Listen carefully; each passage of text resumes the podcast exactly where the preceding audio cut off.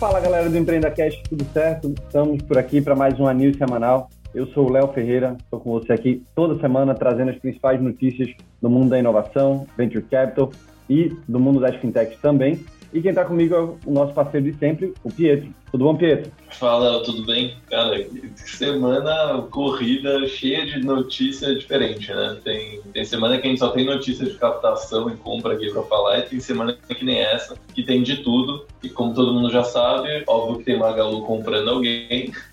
E Clubhouse vai estar por aqui também. Clubhouse seria o novo TikTok, Léo? Pode ser que sim, viu? Agora as conversas estão esquentando, né? Eles passaram umas duas semaninhas aí fora. Vamos ver se agora eles vão reaquecer essas conversas e voltar a estar aqui toda semana. Então, bom, como o Pedro falou, a gente tem bastante coisa essa semana para falar. Então, vamos exercitar aqui o nosso poder de síntese, porque senão a gente fica aqui umas três horas conversando.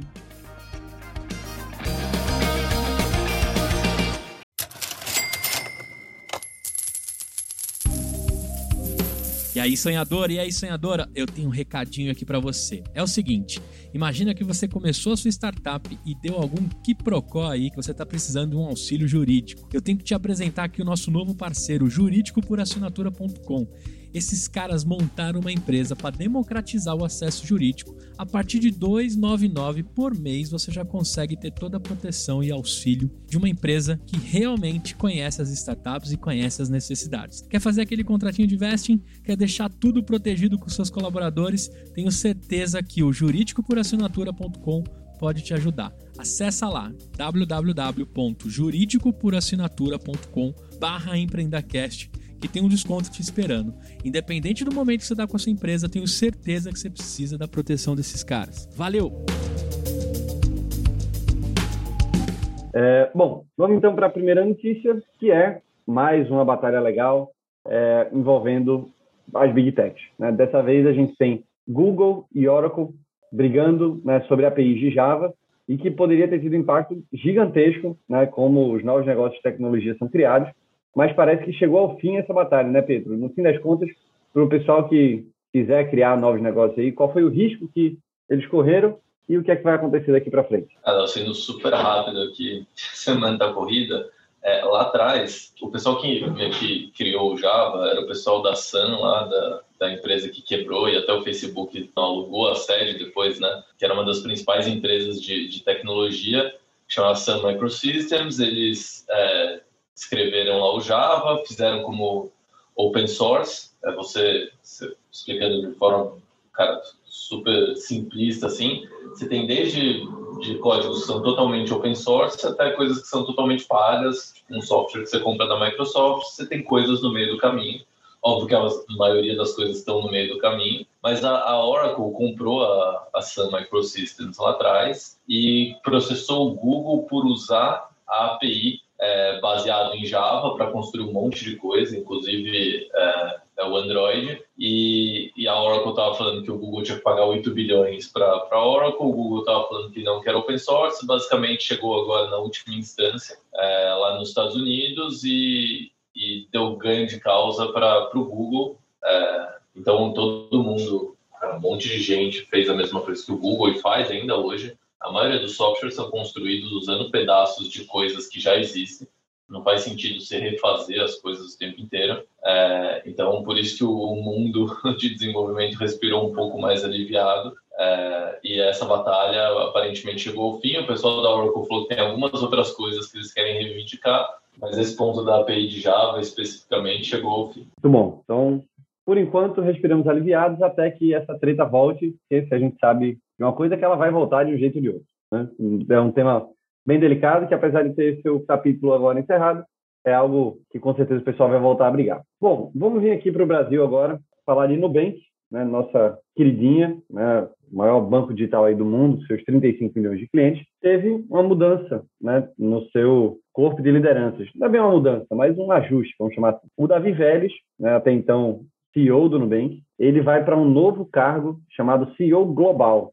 Né? Se vocês lembram, se vocês têm acompanhado aqui a News Semanal, vocês sabem que o Nubank começou a abrir em outros países, né, principalmente no México, começou a investir bastante, lá tem um mercado gigantesco, e o Davi agora vai né, coordenar né, e liderar essa visão global do Nubank. E aqui para o Brasil, quem vira de fato CEO, né, focado na operação daqui, é a Cristina Junqueira, também super conhecida, figurinha carimbada, né? e muitas vezes a cara do Nubank, para vários, em vários momentos. Ela foi até no Roda Viva, né? deu aquela declaração polêmica, que deu um bocado de desdobramento aí, é, que o pessoal de relações públicas teve que trabalhar um bocado. Mas a Cristina, que agora assume como CEO do Brasil, nenhuma grande novidade aqui, né, Pedro? Acho que é um movimento natural de crescimento e internacionalização do Nubank, né? É isso, já vem dividindo muitas das atividades, inclusive a Cristina aparecendo mais para a mídia, que a gente falou. Agora o, o cargo que eles deram para o Vélez é de, de CEO global, é, o presidente executivo, sei lá como vocês queiram chamar, e ela olhando para as operações do Brasil. E teve a troca também na cadeira de diretor-chefe de tecnologia, o CTO, que chegou o Matt Swan, que é um ex-Amazon e ex-Booking, e ele vai substituir um dos fundadores, né? Lá atrás no Nubank teve três fundadores, o David Vélez, a Cristiane Junqueira e o Edward Weibel, que era o, o, responsável por tecnologia, e agora ele vai ocupar a diretoria de plataformas tecnológicas. É normal, um movimento, é, esse movimento de mudança, principalmente é, perto de, de uma abertura de capital. Então você vai começando a a definir melhor as estruturas e as caixinhas para se preparar para um, uma possível abertura de capital. Perfeito. Possível e provável, né? Convenhamos. Hum. É, bom, vamos aqui para a próxima notícia. Mais uma, e não, não é TikTok, nem é Clubhouse que a gente vai falar ainda, que é mais uma notícia de vazamento de dados. Teve um novo vazamento, dessa vez no Facebook, que expôs dados de 533 milhões de usuários. Isso daí, mais acho praticamente o dobro né, da população do Brasil. claro, o vazamento foi né, mundial, mas com certeza né, nossos dados estão lá no meio. Então, mais uma chancela aí que se você tinha dúvida de que seus dados foram vazados, agora tem mais uma certeza ainda. Os hackers estão fazendo double check nas bases já eles pegam no Facebook, o que eles pegam aqui que vazou do Brasil, vão juntando, já dá para fazer double check. É, o hacker está é fazendo que... double team dos dados, né? É, então. É, pô, a população do Brasil tem 210, acho, pô, é mais que o dobro, né? Mais que o dobro. É, foram 533 milhões de usuários expostos e tiveram expostos dados como é, número de telefone, nome completo, localização, e-mail, é, outras informações que o Facebook coleta pouca informação das pessoas, né? Então tiveram algumas outras outras informações que vazaram, inclusive o nosso querido Mark estava entre os vazados. Já pegaram algumas informações dele que Não foram vazadas, nem para o chefe. Descobriram que o, o número do, do ID dele do Facebook era 4 e só tem Eita. outros outros, tem outros três. não, tem só outros dois IDs que tem um número só, que é o 5 e o 6 ah, tá. Aparentemente, o 1, 2 e o 3 não, não existem, nem o 0. E aí o pessoal começou a brincar que o 1 e o 2 eram os gêmeos Winklevoss lá. Quem assistiu o filme do Facebook vai entender. É, mas enfim, é, foram puta, mais de 100 países, é, cara, sendo 32 milhões nos Estados Unidos, 11 milhões no, no Reino Unido, 6 milhões na Índia, e aí no Brasil não, não, não falaram aqui na reportagem quantos foram, mas não deve ter sido pouco também. Enfim. Mais uma, né? Nenhuma é. novidade também aqui. Falar em sonhador, eu tenho uma dica aqui para você assim que terminar esse podcast aqui do Empreenda. Você vai lá escutar o Startup Life para você ficar por dentro de tudo sobre negócios, tecnologia, inovação, além das principais novidades do ecossistema de startups do Brasil e do mundo. Semanalmente eles trazem importantes players do mercado para um bate-papo sobre suas experiências, trajetórias, todas as expertises e principalmente lá também tem dores que eles enfrentam como empreendedores. Com mais de 20 episódios publicados, o Startup Life já reuniu líderes de empresas como Magazine Luiza, Astela, Conta Azul, Nubank, Banco Inter e tantos outros nomes para você conferir. Inclusive o Paulinho Silveira da Alura, que já esteve aqui também, já passou por lá. Corre lá no seu principal player e Startup Life, o podcast para você curtir e também se informar sobre tudo no mundo das startups. E a próxima notícia, né, você deve ter visto aí, principalmente nos grandes portais de notícia, é que a LG está encerrando globalmente a sua divisão de celulares. Né? E aí né, vieram várias discussões se ela pode fazer isso, se não pode. Parece que o PROCON entrou com um processo contra a LG. Né? Tem um bocado de desdobramento, mas isso aqui mostra o quão difícil e competitivo é o mercado de celulares. Né? Então, em algum momento, as empresas ganharam muito dinheiro e tem muitas empresas ganhando dinheiro até hoje. Né? Tá aí os resultados da Apple que não me deixam mentir. Mas a LG já vinha de dezenas, não era um ou outro, não, tá? Dezenas de trimestres em, uhum. com perdas, né? Com resultados negativos. E eles decidiram, no fim das contas, então, finalizar essa divisão. E aqui no Brasil, né? Acaba quase que gerando um, um duopólio, vai, vamos chamar assim, de Samsung e Motorola, que tem uma base gigantesca. Né? É isso. O... Foram 23 trimestres consecutivos de perda. Desde o segundo semestre de 2015, eles estão perdendo dinheiro com a divisão de, de celulares. É... Só em 2020 foram 750 milhões de dólares em prejuízo. Então não é pouco dinheiro. E a LG falou que vai focar em, em IoT, é, outras coisas para casa, é, porque esse mercado de, de celular de fato é muito competitivo. A gente cria, se for em Android, vai criando esse duopólio de Motorola e Samsung. Você ainda tem a Apple né, para iOS. E no Brasil são essas. assim. Agora estão começando a chegar mais alguns aparelhos chineses. Né. No mundo, os chineses são um pouco mais representativos principalmente por causa da China em si, mas é, mostra como é difícil. É, no Brasil, eles tinham 12% de market share, não é desprezível, e mesmo com 12%, é, não dava dinheiro o negócio. Então, pô, é, é o fim aí de uma, de uma era. Para você que tem celular LG, fica de olho nos comunicados, porque eles têm que cumprir ali os tempos de garantia, de assistência, é, cada país tem, tem a sua legislação, mas não vai ter mais celular LG Aí quem quiser um celular com mega desconto, provavelmente os estoques vão ser vendidos a, a preços muito descontados.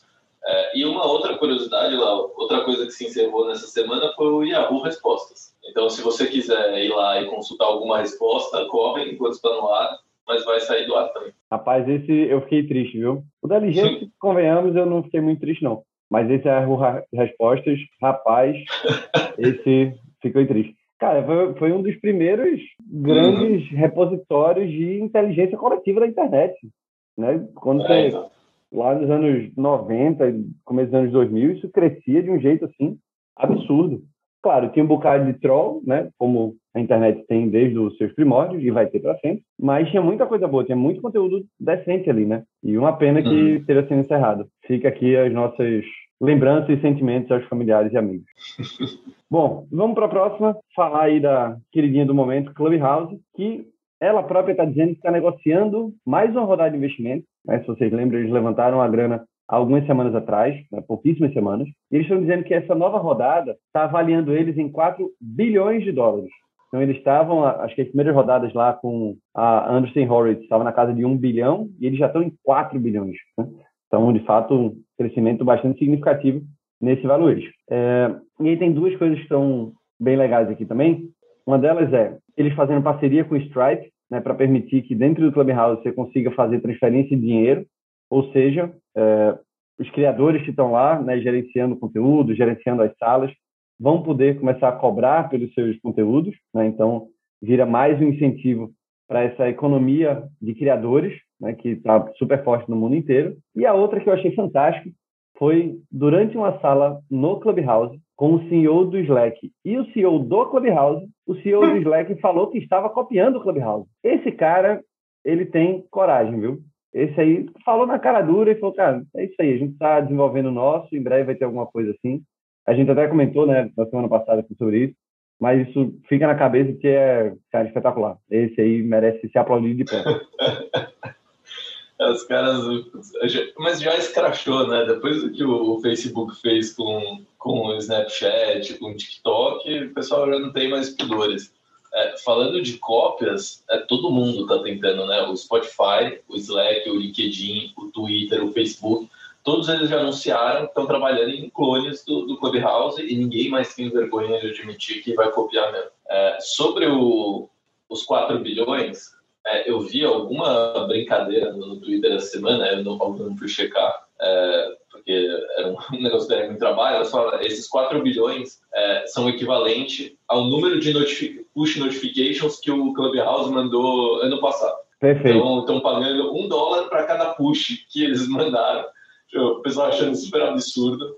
É, a gente comentou aqui, o uso aqui no Brasil acho que caiu muito. Você entrava lá salas que tinham centenas, às vezes milhares de pessoas, Hoje eu não, não, vejo sala que atinge 100 pessoas mais, bem difícil. Pelo menos o nosso meio aqui de, de inovação, startups, que, que foi onde começou muito forte. É, assim, é esticado? Pode ser. Chamaram o, o, Facebook de louco quando pagou um bilhão no, no Instagram e olha o que o Instagram vale hoje. Mas muito mais do que 100 vezes isso. É, mas acho que me parece um cenário diferente. Hoje você tem muito mais concorrentes.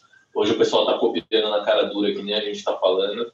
É, então, não sei. O, o, TikTok, de fato, o TikTok, não, desculpa, o Clubhouse, de fato, é a primeira rede social é, em voz. Mas isso também não significa nada. Se as pessoas não quiserem se comunicar em voz, quiserem se comunicar em vídeo, não, não tem valor. É, e com os outros copiando, vamos ver como, como vai ser. Mas uma coisa interessante que saiu essa semana de, de comentário também é que o Stripe e o Clubhouse terão fazendo uma parceria para ter pagamento direto no, no, no aplicativo. Então, quando você está numa palestra, numa sala lá, você permitir que, que as pessoas transfiram dinheiro para quem está dando aquela palestra, para algum speaker ou para algum projeto específico. É, tem que entender melhor como que essas coisas vão ser usadas mas é mais um jeito aí que o, que o Clubhouse encontra de, de talvez trazer uma monetização e justificar esse valuation gigantesco. Perfeito. E olha só, sonhador, você que precisa alavancar o seu negócio para o próximo nível, esse bloco aqui é um oferecimento da Bluefields, uma aceleradora que possui um programa de pré-aceleração e de aceleração, tem programa de mentorias, escola de CEOs e vai te ajudar aí na sua jornada. Não adianta você tentar fazer tudo sozinho, a Blue pode te ajudar. Acelere o seu negócio, conecte-se com investidores e gere impacto. www.bluefieldsdev.com Bom, vamos agora para outra também figurinha carimbada aqui, que eu agradeço, inclusive, ao time de relações aí com investidores, que comunica as aquisições sempre às quartas-feiras, que facilita para a gente reportar aqui, né? Já que é toda semana, vamos deixar combinado que toda nova compra da Magazine Luiza vai ser anunciada na quarta-feira. Beleza? O pessoal da, da Magalu que estiver ouvindo, repassa a informação para o pessoal. Então, justamente, gente, não é novidade, né? Magalu comprou mais uma empresa. Pietro, conta para o pessoal que empresa é essa e por que, que é importante para Magalu né, dar mais esse passo aí na, na compra de uma outra startup. Olá, só voltando atrás, eu esqueci de comentar um negócio, a gente até brincou no, no WhatsApp essa semana, que o Twitter estaria conversando com o Clubhouse para comprar eles, nesse Verdade. valor de, de 4 bi, a gente esqueceu de falar. Lembrando é, que o Twitter então... também está desenvolvendo o Twitter Spaces, que é basicamente a mesma isso, coisa. Isso, é, então vamos ver. É, mas falando de Magalu, acho que tem duas coisas legais. Tem isso que você comentou, da compra da, da Smart Hint. A Smart Hint é uma uma plataforma de busca e recomendação de, de compras para e-commerce. É, de novo, o Magalu mais, mais do mesmo aqui, né? ampliando ali sua penetração no ecossistema, colocando cada vez mais é, ferramentas, tanto para o comprador quanto para o vendedor, é, estratégia de aquisição que a gente já falou muitas vezes aqui. Uma outra coisa que é interessante é que ela fez uma parceria com, com a Deezer, ou com o Deezer, não sei como se chama, é, que é, diriam que é o Spotify que deu menos certo, mas isso aí eu deixo para vocês. É, mas para juntar ali playlist com e-commerce. Eu achei meio ousado o que eles querem fazer. É, o que o, assim, a ideia é que os usuários possam comprar instrumentos usados pelos músicos na, nas canções. Então você está lá ouvindo um, um, artista que você gostou, você pode comprar é, um instrumento igual dele, ou eventualmente eu não duvido que eles façam um leilão para você comprar o, o instrumento que o cara usou de fato naquela música. Vamos ver se dá certo. Acho que no futuro, pô, essas coisas vão estar super conectadas. É, redes sociais e e-commerce vão estar cada vez mais unidos. Mas esse aqui me pareceu um long shot. Não sei o que você achou, né? Também achei, cara. Acho que é... tem uma parte de, de PR aí grande, né? Para você poder dizer, putz, agora você consegue comprar na Magalu a guitarra que, sei lá quem, o Dave Gilmour estava usando na música do Pink Floyd. É, não acho também que vai ser essa conversão toda, vamos, vamos falar assim, mas é isso, é um primeiro passo numa integração cada vez maior entre comportamento e consumo. Né? A gente já tem várias integrações desse tipo hoje, mas né, teve alguns anos atrás, se vocês lembram, quando chegaram as Smart TVs, ah, agora você pelo controle vai conseguir comprar o sofá lá do BBB, né? ou vai conseguir comprar a roupa de cama do BBB direto da sua TV e tal. Não deu muito certo, mas né, foi um primeiro passo. Isso vai voltar com toda certeza, né, muito forte, e é um passo que a Magalu está dando. Mas a iniciativa é super legal. Eu, como gosto muito de música, vou conferir, né? apesar de não ser cliente do Deezer ainda, que é capaz de eu assinar só para ver essa ação. E aí uma coisa, só para a gente ter uma ideia do tamanho né, da Magalu, eles estão começando né, a venda de instrumentos musicais. Essa ação é justamente para divulgar isso. E eles estão começando com 110 mil itens. Claro, é via marketplace, né? Eles não têm tudo isso em estoque próprio, mas o primeiro passo deles na categoria já tem 110 mil itens. Então, cara, é, um, é uma adição quase que pequena comparando os 26 milhões de itens que eles dizem ter em, em catálogo, né? Tanto de é, sortimento próprio quanto de marketplace, mas é muito é muita coisa, cara. 110 mil itens assim de, de é abertura é impressionante. Vamos para a próxima notícia e essa é para quem é fã da NBA, para quem gosta de basquete. Hein? O Sacramento Kings né, vai dar a opção dos seus jogadores receberem salários em Bitcoin. Né? Na NFL teve um caso né, de um jogador que. NFL é a lei de futebol americano. Um jogador que escolheu receber um pedaço do salário em Bitcoin. Foi provavelmente a melhor decisão que ele já tomou na vida. Ele tomou isso lá atrás e agora deve estar zilionário. Deve até ter se aposentado da NFL, nem sei. Mas agora o Sacramento Kings né, um time conhecido, apesar de não sei se é tradicional, não sou tão fã de basquete, mas é bastante conhecido, vai oferecer né, para todo mundo o pagamento em Bitcoin. Pietro, é mais um passo do Bitcoin indo para o mainstream, virando é, uma moeda de fato, né, que você usa ali no dia a dia, recebe salário, né, transfere para outras pessoas para pagar coisas do dia a dia? Sim, não, não, acho que é mais mais PR isso aqui. No passado na NFL, um, o Russell Okung, que é um, é um jogador, ele já tinha convertido parte do seu do seu salário modestos 3 milhões de, de, dólares por ano em Bitcoin, é, deve ter ganho dinheiro com a valorização do Bitcoin. Agora o Sacramento Kings virou o primeiro time que vai dar a opção dos jogadores escolherem receber uma parte do, do salário deles ou até 100% do salário em Bitcoins. É óbvio, a gente para o Bitcoin crescer de valor, você precisa ter mais uso. A gente já, já falou isso aqui. É eu não vejo esse muito como o uso, tá?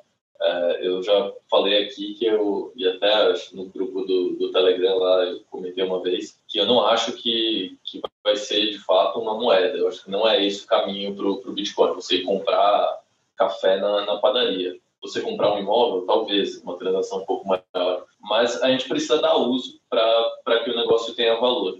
Se esse uso é guardar dinheiro, se o uso é fazer transferência internacional, comprar Tesla, que também falou que vai aceitar vender carro em Bitcoin ou comprar um apartamento, que já tem incorporador aqui no Brasil, inclusive, fazendo, usando desse marketing também, não sei ainda qual vai ser o uso, mas, mas a gente precisa de uso. Essa é uma notícia muito mais de, de PR aqui, mas interessante ver que o Bitcoin está colocando ali é, o nariz em vários, vários setores, o esporte não podia ser diferente. Maravilha. E por falar em Bitcoin, o BTG, famoso BTG, lançou um fundo de Bitcoin.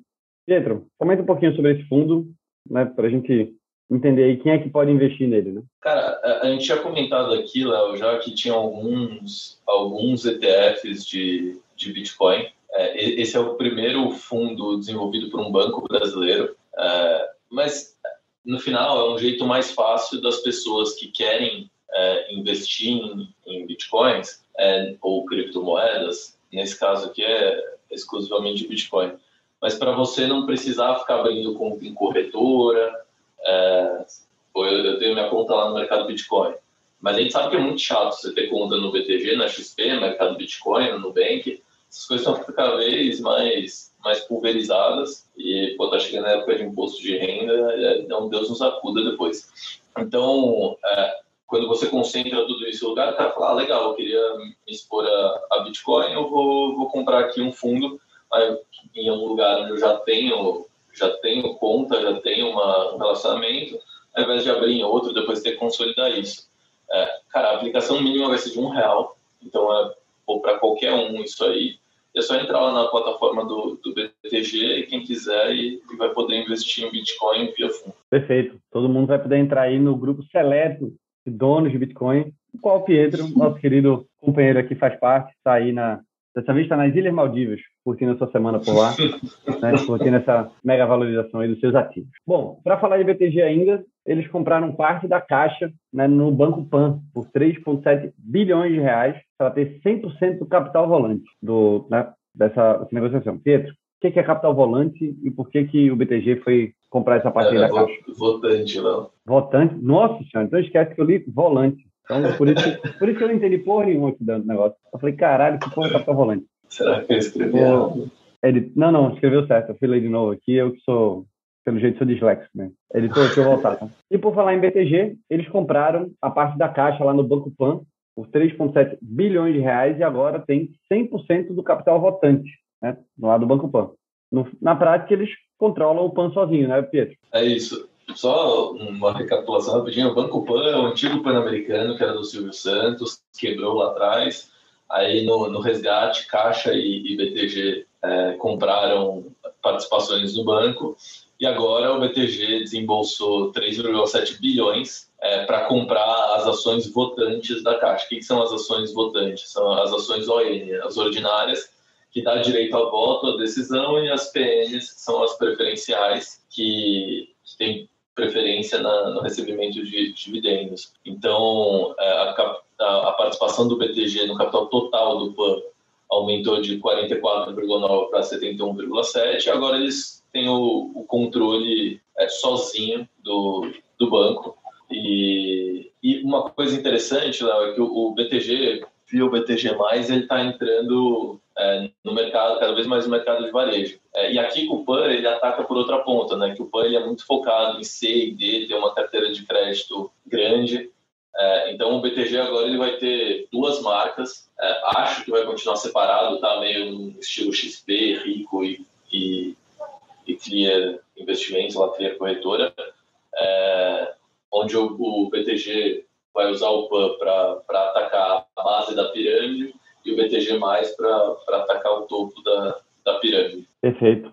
BTG com estratégia aí bem intensa, né? De crescimento de mercado. Hum. Vamos agora para finalizar. E, e não, eu só queria completar que não é BTG, mas é, é, quase que o e aí já liga na acho que na próxima notícia que você ia falar do fundo para programadores, que o André Esteves ontem anunciou que vai investir 200 milhões para criar o que ele está chamando de MIT brasileiro, é, para formar profissionais de, de, tecnologia, mas que tenham uma, uma ligação grande com o mercado. É, então, é um investimento grande, aí é um investimento, o BTG vai participar, mas esses 200 milhões são do bolso do, da família Esteves, o André Esteves e a mulher. Então, pô, legal, assim, é um, a gente sabe que o Brasil tem e vai ter cada vez mais falta de, de desenvolvedores, programadores, engenheiros de computação, cientistas de dados.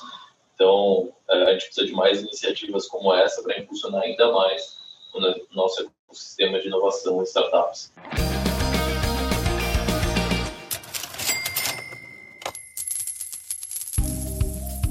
Esse bloco é um oferecimento da Fit Anywhere, que tem lá o banco que em 3 metros quadrados você transforma tudo numa academia. O aplicativo deles também é feito de treinos focado para você usar na academia do seu prédio residencial ou no hotel que você tiver. E durante aí a quarentena, né, no meio da pandemia, eles começaram a fazer videoaulas com treinos para terceira idade, pais e filhos, defesa pessoal, funcional, tem até dança e em primeira mão treinos para deficientes físicos. Baixe nas melhores lojas, tenho certeza que você vai gostar. Fit Anywhere, democratizando o acesso às academias. www.fitanywhere.com.br Perfeito. Então, é o gancho né, ideal para a gente falar da Tribe, né, que é uma startup que ajuda né, a formação de novos programadores.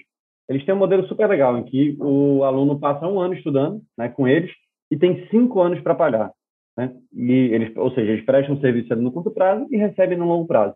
Mas qual que é o gancho? Né? O que é que muda de um simples financiamento estudantil? Eles só vão receber se a pessoa estiver trabalhando. Então, o cara fez o curso com eles, não conseguiu se empregar, não precisa pagar. Né? Naturalmente, eles cobram um juros né, bastante considerável, se não me engano, dá quase 100% de juros, alguma coisa assim. Mas para você pagar ao longo de cinco anos, e só se estiver tendo renda. Né? E mais de 90% né, dos candidatos que entram lá na Tribe optam por esse modelo que eles chamam de sucesso compartilhado. Né? E você pode chegar lá e pagar o curso à vista, sem problema nenhum. Né? É um valor bem mais baixo do que se você for nesse tipo de parcelamento, vamos chamar assim. Mas 90% né, dos candidatos, né, do, de quem entra no curso, acaba selecionando esse sucesso compartilhado. Bem legal esse esforço, então, tanto da Tribe quanto aí do André Esteves, né, para, claro, eles não estão juntos, né, mas estão na mesma, é, no mesmo sentido, né, de capacitar mais pessoas para trabalhar, para trabalharem no mundo de tecnologia, que a gente sabe que tem um déficit gigantesco no, no mundo inteiro e no Brasil, com certeza. É, e esse modelo da Tribe ele tem bem menos risco do que um crédito estudante normal, né, porque é muito difícil o desenvolvedor ficar é, desempregado, a gente tem carência gigante, e os salários, na média, são bem mais altos do que quando você pega um crédito estudantil para alguém fazer administração, por exemplo. Então, não é certo, depende muito ali da pessoa, mas você está tá dando as ferramentas para a pessoa conseguir um emprego e um emprego que vai pagar bem. Então, faz total, total sentido. Acho que é bom para todo mundo. É bom para quem faz o curso e consegue um emprego por causa disso, é bom para o mercado, que vai ter mais profissionais treinados, e, e é bom para o investidor também, porque é, você consegue ter ali um retorno bom com risco controlado. Perfeito. Vamos então para as últimas duas notícias aí dessa semana. É que a Cora, né, startup também bastante conhecida, que a gente já comentou aqui em alguns momentos, fez um Série A, né, então levantou investimento de 26,7 milhões de dólares. Bastante relevante também, né? É, bastante. A, a Cora já vem de um time de, de empreendedores de sucesso, né? Tem ali um, um time de empreendedores de, de, segunda viagem, que a gente chama. E, cara, assim, é, é, bastante dinheiro, ainda mais pelo, pelo estágio, né? O seed da Cora já tinha sido bem alto, de 10 milhões de dólares, é, enquanto eles ainda nem tinham lançado o produto. É, a Cora é uma, uma plataforma, uma conta digital para a empresa, tá? É, focada em PME também. E, e o, o seed, na época, tinha sido o maior investimento da, da, América Latina em estágio seed de 10 milhões de dólares, e agora eles levantaram mais 26, 26,7 milhões de dólares, na verdade, mais 150 milhões de reais num Series A, é, que basicamente vai ser usado para melhorar o produto, crescimento, todas essas coisas. É, eles já têm mais de 53 mil clientes, é, é um crescimento super considerável, é, dado que o produto foi lançado oficialmente em outubro de 2020 mas é, é muito dinheiro para um, um, pouco tempo, assim. É, a gente sabe que hoje você ter cliente e você fazer dinheiro no cliente, né, você ele usar de fato os seus produtos, você conseguir se remunerar em cima deles são coisas totalmente diferentes. Isso é um pouco o que o pessoal bate de bancos tradicionais versus Nubank, por exemplo. Ah, tá bom, o Nubank está no mesmo patamar de clientes dos bancos tradicionais, mas o patamar de receita não está nem perto. É, essas coisas putz, no futuro você ajusta, você começa a aparecer novos produtos, enfim, tem toda essa discussão de, de crescimento, mas, cara, é, é bastante dinheiro para um, o estágio que eles estão. Acho que é, é muito a capacidade, é, o pessoal está comprando, os investidores estão comprando muito a capacidade de execução do, do time. Perfeito. E como última notícia, até relacionada né, ao que a gente estava falando agora há pouco da capacitação de programadores, é que o fundo de impacto Possi Ventures comprou a participação do C6 né, na startup Prove, que é uma fintech de crédito estudantil focada justamente em cursos profissionalizantes para programadores. Né.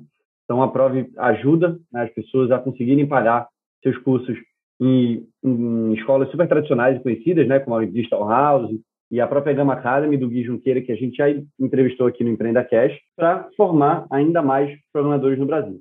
Mas agora o C6 decidiu sair, e isso mudou um pouquinho os planos da Prove, né, que estava já conversando com alguns fundos aí para levantar entre 20 e 30 milhões de dólares numa Série A que estava prevista aí ao, ao longo do ano. Mas parece que agora os planos mudaram um pouquinho, né? É, eles deixaram a, a rodada em suspensa. Não falaram quanto era a participação do C6. É, aparentemente, é, não teve um, uma, um aporte na empresa.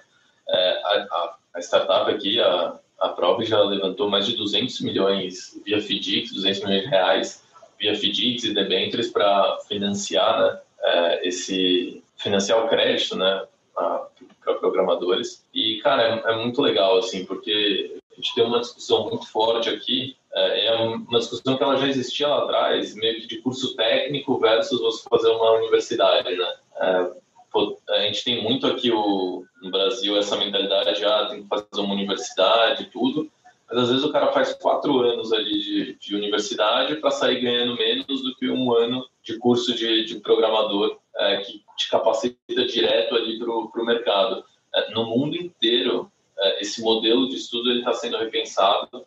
é, nos Estados Unidos isso é capitaneado pelas big techs, mas tipo a universidade ela tem um passo mais lento de adaptação e modernização. É, então você não está de fato preparando o, o, o estudante muitas vezes para o futuro ou para o que ele vai estar tá vivendo quando ele sair da faculdade. É, não, não acho que é um modelo atrasado de, de ensino, mas eu acho que muitas coisas poderiam ser aperfeiçoadas para o cara começar mais pronto é, no mercado de trabalho. E, e aqui pô, é meio que a prova de que você consegue, é, com seis meses, um ano de, de estudo, você já dá uma renda para o cara é, que muitas vezes é maior do que ele conseguiria fazendo quatro anos de, de universidade. Óbvio que aqui a gente está falando de quem quer ser programador, né, de quem é, tem vocação para isso, mas é uma opção que antes, pô, se você for, fosse olhar 15, 10 anos atrás, não existia. Hoje você pode muito bem não fazer uma faculdade, sair do colégio, fazer um curso desses que a gente está comentando, em pouco tempo está ganhando, cara, uma grana considerável que no Brasil você já te bota no topo da pirâmide. Perfeito. Essa é uma discussão né, sobre o futuro da educação é muito legal, né? E esse mundo de tecnologia, por se atualizar tão rápido, né, é, tá com certeza capitaneando esse tipo de conversa e né, a gente torce que as coisas evoluam e sejam cada vez melhores para todo mundo, né? Para as empresas, para as instituições de ensino, sejam elas de cursos livres ou universidades tradicionais, né? Ou instituições de ensino tradicional e principalmente né, para o aluno, para quem está querendo aprender, se capacitar, seja né, porque gosta do assunto, seja porque quer se é, posicionar melhor no mercado de trabalho. Então, muita coisa legal, sem dúvida nenhuma, o mercado de educação vai né, continuar sendo revolucionado nos próximos anos. E eu espero estar por aqui para acompanhar tudo. Gente, então é isso. Bastante coisa, bastante coisa importante essa semana. Né? Obrigado, Pietro. Mais uma semana massa. E lembrando que quem quiser receber essas notícias por e-mail, pode ir lá no site da SNEC, snak.co, e se cadastrar que você recebe isso tudo bonitinho e organizado toda semana no seu e-mail. Valeu, Pietro. Até semana que vem. Valeu, até semana que vem. Valeu, pessoal. Valeu, galera. Um abraço e tchau!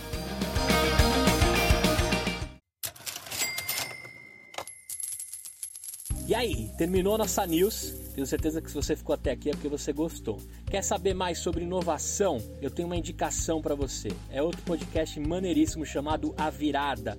Ele é apresentado pelo Gustavo Goldsmith, que é CEO da Superplayer, e também pelo Bruno Peroni, que é investidor anjo e também VC. O legal lá da Virada é a profundidade com a qual eles falam de cada assunto. A cada semana é escolhido um mercado diferente por exemplo, música, meios de pagamento, educação, mercado de cannabis. Os caras destricham todas as novas tecnologias que estão em disrupção aí, né, dentro desse mercado. Além de trazerem depoimentos dos líderes e das principais empresas que estão capitaneando essas mudanças. Eu já estou sabendo que tem temporada nova que estreou e você pode lá conferir a terceira temporada da Virada. Tenho certeza que você vai gostar. Escolhe aí no seu player ou se você preferir na descrição desse episódio tem, tem um acesso para o podcast A Virada. Valeu!